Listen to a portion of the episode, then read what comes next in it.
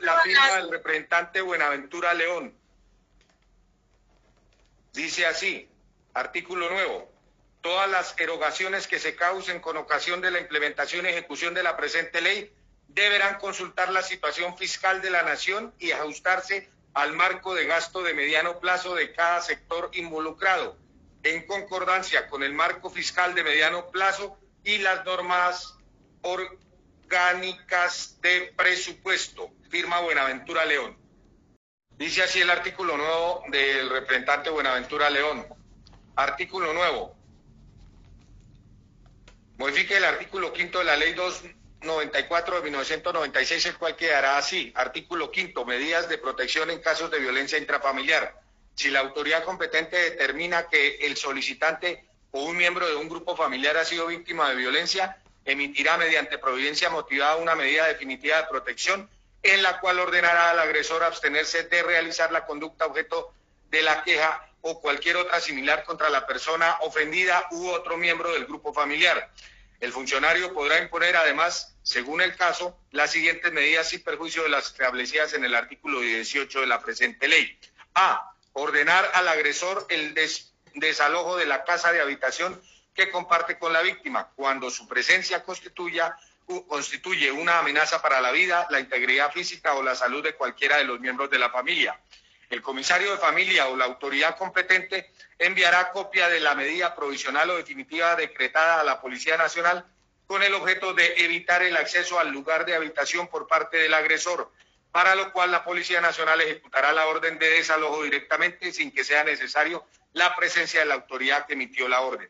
Si el presunto agresor tuviese retenido un menor de edad, bastará con la presencia de policía de infancia y adolescencia. B. Ordenar al agresor abstenerse de penetrar en cualquier lugar donde se encuentre la víctima, cuando a juicio del funcionario dicha limitación resulte necesaria para prevenir que aquel perturbe, intermide, amenace o de cualquier otra forma interfiera con la víctima o con los menores cuya custodia provisional le haya sido adjudicada. C. Prohibir al agresor esconder o trasladar de la residencia a los niños, niñas y personas discapacitadas en situación de indefección, miembros del grupo familiar, sin perjuicio de las acciones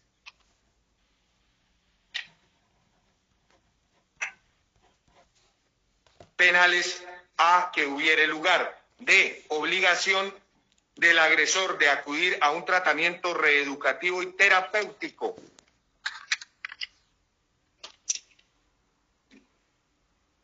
en una institución pública o privada que ofrezca tales servicios. Los costos deberán ser asumidos por el victimario.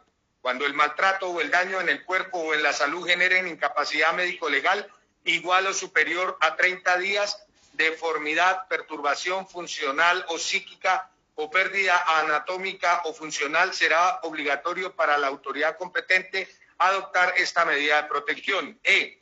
Si fuera necesario la se, ordenará al agresor el pago de los gastos de orientación y asesoría jurídica, médica, psicológica y psíquica que requiera la víctima. F. Cuando la violencia o maltrato revista gravedad y se tema su repetición, la autoridad competente ordenará una protección temporal especial de la víctima por parte de las autoridades de policía, tanto en su domicilio como en su lugar de trabajo, si lo tuviere. G.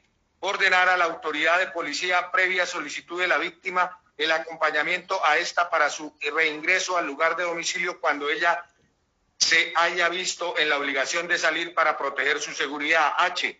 Decidir provisionalmente el régimen de visitas de guarda y custodia de los hijos e hijas si los hubiere, sin perjuicio de la competencia en materia civil de otras autoridades, quienes podrán ratificar esta medida o modificarla. Y suspender al agresor la tenencia, porte y uso de armas en caso de que éstas sean indispensables para el ejercicio de su profesión u oficio, la suspensión deberá ser motivada. J. Decidir provisionalmente quién tendrá a su cargo las pensiones alimentarias sin perjuicio de la competencia en materia civil de otras autoridades, de otras autoridades que quieran, de otras autoridades, quienes podrán ratificar esta medida o modificarla. K decidir provisionalmente el uso y disfrute de la violencia familiar, perdón, decidir provisionalmente el uso y disfrute de la vivienda familiar sin perjuicio de la competencia en materia civil de otras autoridades quienes podrán ratificar esta medida o modificarla. L. Prohibir al agresor la realización de cualquier acto de enajenación o gravamen de bienes de su propiedad sujetos a registro si tuviere sociedad conyugal o patrimonial vigente. Para este efecto, oficiará a las autoridades competentes. Esta materia, esta medida será decretada por autoridad judicial. M. Ordenar al agresor la devolución inmediata de los objetos de uso personal documentos de identidad o cualquier otro documento objeto de propiedad o custodia de la víctima. N. Cualquier otra medida necesaria para el cumplimiento de los objetivos de la presente ley. Parágrafo primero. En los procesos de divorcio o de separación de cuerpos por causal de maltrato, el juez podrá decretar cualquiera de las medidas de protección consagradas en este artículo. Parágrafo segundo. Estas mismas medidas podrán ser dictadas en forma provisional e inmediata por la autoridad judicial que conozca de los delitos que tengan origen en actos de violencia intrafamiliar. Parágrafo tercero.